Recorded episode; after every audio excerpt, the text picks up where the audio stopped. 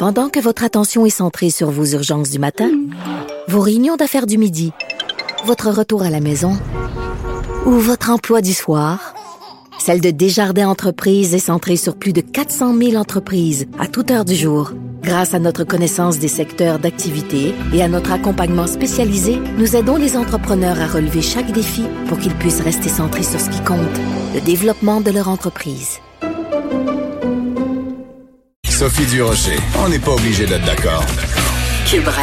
Alors, vous avez sûrement vu passer cette information hier, l'Association des pédiatres euh, du Québec qui prône l'abolition de la règle des deux mètres euh, en classe. Puis, en même temps, une information euh, inquiétante, on a ce cas d'éclosion dans des écoles. Je pense, dans certains cas, il y a jusqu'à 10 enfants qui ont attrapé la COVID. Alors, on va essayer de comprendre tout ça avec Dr Marie-Claude Roy, qui est pédiatre au CHU Sherbrooke et directrice de la clinique de pédiatrie et du développement et membre du conseil d'administration de l'Association des pédiatres du Québec. Vous avez beaucoup de titres, docteur Roy. Bonjour, Madame Durocher. Bonjour. On a une discussion euh, passionnante, vous et moi, il y a quelques jours, justement, sur euh, l'importance pour les enfants de socialiser et de développer toutes sortes de choses qu'ils peuvent pas développer en période de pandémie. pourquoi est-ce qu'il faudrait abolir cette règle-là de deux mètres pour les enfants? Pour plusieurs raisons. D'abord, il faut comprendre que la règle des deux mètres est à toute fin pratique inapplicable chez les jeunes enfants, qu'on parle des enfants en CPE, qu'on parle des enfants au primaire, voire même au secondaire. C'est un mhm. cas particulier des adolescents, mais c'est pas si facile pour eux non plus. Donc, dans le concret, dans le quotidien, ce sont des êtres spontanés, ce sont des êtres sociaux qui ont besoin de cette proximité-là pour se découvrir, pour socialiser, pour apprendre, pour se développer. C'est pas juste parce que ça leur manque. Oui, ça leur manque énormément, puis c'est difficile pour leur santé psychologique, mais ils ont besoin de ça. Donc, ils le font peu importe ce qu'on essaie de réguler, on ne peut pas les mettre dans des enclos chacun. Donc, dans l'applicabilité de ça, c'est très, très difficile, premièrement. Deuxièmement, si on l'applique telle quelle, la règle des deux mètres, elle est extrêmement dommageable pour les raisons que je viens d'énoncer. Mhm. Les enfants ont besoin de vivre, les tout jeunes, une proximité avec leurs éducateurs, une proximité avec les autres pour apprendre. Puis, les plus vieux en ont besoin aussi. Et surtout, la bonne nouvelle de la COVID, il y en a une, c'est que les enfants sont très peu malades. Euh, donc, il n'y a aucune raison scientifique, il n'y a aucune raison éthique d'imposer cette lourdeur-là aux enfants.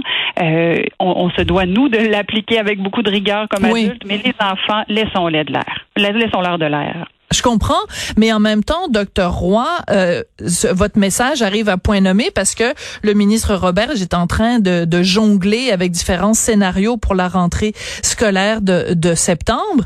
Mais si on, on abolit la règle des deux mètres, ben c'est sûr que ça facilite la tâche de tout le monde. On n'est pas obligé de parler d'école à temps partiel puis de, de locaux avec euh, seulement 10 pupitres par classe.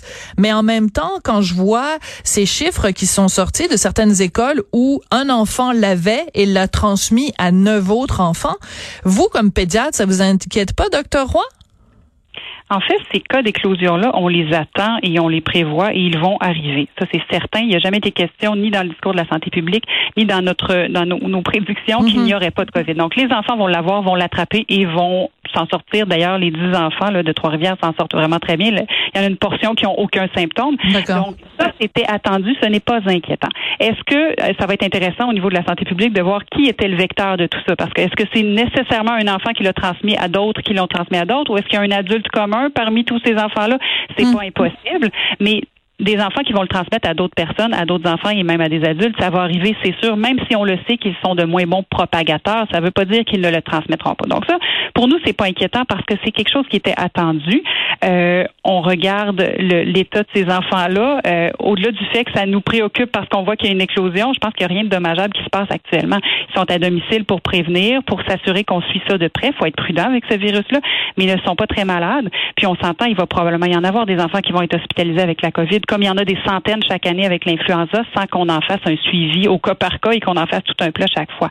Donc, dans la balance des avantages et des inconvénients, qu'il y ait quelques enfants, qu'il y ait hmm. plusieurs enfants, il va y en avoir, il va y en avoir pour plusieurs mois euh, qui, qui, attrapent la COVID euh, par, par, rapport au fait qu'on leur redonne une vie, qu'on leur, on leur permet de vivre et de jouir de la vie, de se développer. Mon Dieu, dans la balance, le calcul est simple. OK. Mais là, vous l'expliquez fort bien, docteur Roy, puis c'est pour ça que c'est le fun de faire une entrevue avec vous, parce que vous l'expliquez bien. Je suis pas sûre que dans la population en général, ou quand euh, les ministres euh, ou premiers ministres le présentent, que c'est présenté de façon aussi claire. C'est-à-dire que je me mets euh, à la place d'un parent qui doit décider si il trouve c'est une bonne idée ou pas d'envoyer son enfant à l'école, ou s'il trouve que c'est une bonne idée ou pas qu'on enlève la règle des deux mètres, il se dit ben c'est pas grave si c'est un autre enfant qui l'attrape, mais si c'est mon enfant qui l'attrape, si c'est mon enfant qui est hospitalisé ou si mon enfant me le donne à moi, qui suis une personne vulnérable, ben là tout d'un coup le discours change. Oui, bien c'est certain que il y a, y a, différentes optiques. Hein. Puis quand c'est nous qui sommes malades, c'est toujours c'est toujours plus touchant, c'est toujours plus difficile de relativiser. Euh, par contre, si on regarde un, un parent qui, qui, a des vulnérabilités au niveau de sa santé, un, une famille dont, dont la grand-maman habite avec tout le monde, bien évidemment, on a beaucoup plus de réticence pour ces enfants-là. Puis ça va être important que le suivi à distance puisse se faire au cas mhm. par cas pour ces enfants-là qui sont dans des conditions particulières. Mais la très vaste majorité des gens, euh, les, les, les, parents qui sont d'un âge habituellement dans une tranche de la population qui est pas très à risque de la COVID non plus, oui, ça c'est une, une, méchante grippe, mais on, on, passe à travers. La plupart des enfants et des parents sont, sont assez zen et j'entendais des parents euh, qui ont été interviewés ce matin devant l'école de Trois-Rivières justement et c'était beau de voir à quel point ils sont capables de faire la part des choses parce que ces parents-là, ils l'ont vécu le retour à l'école de leurs enfants. Absolument. Et ils voient tout le bénéfice pour leurs hmm. enfants.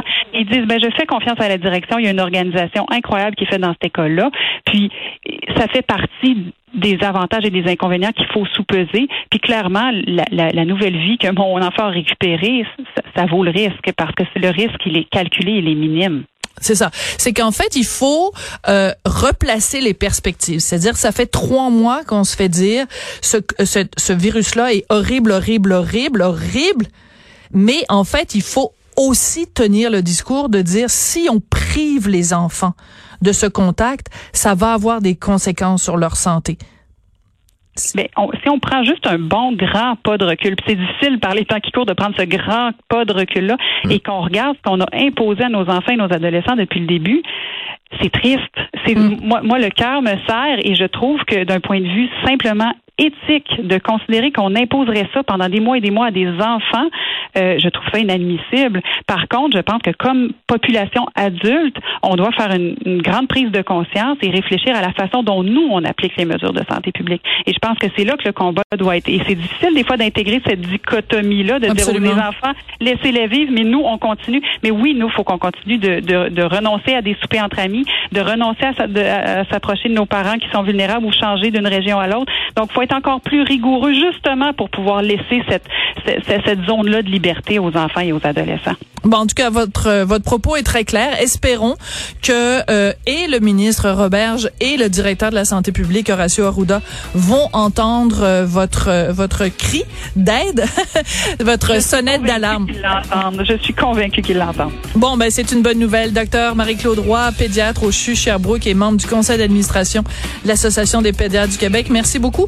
C'est comme ça que ça se termine. Pour on n'est pas obligé d'être d'accord pour aujourd'hui. Merci à Hugo Veilleux, Maude Boutet et Frédéric Moccol à la recherche et merci à Gabriel Meunier à la mise en onde.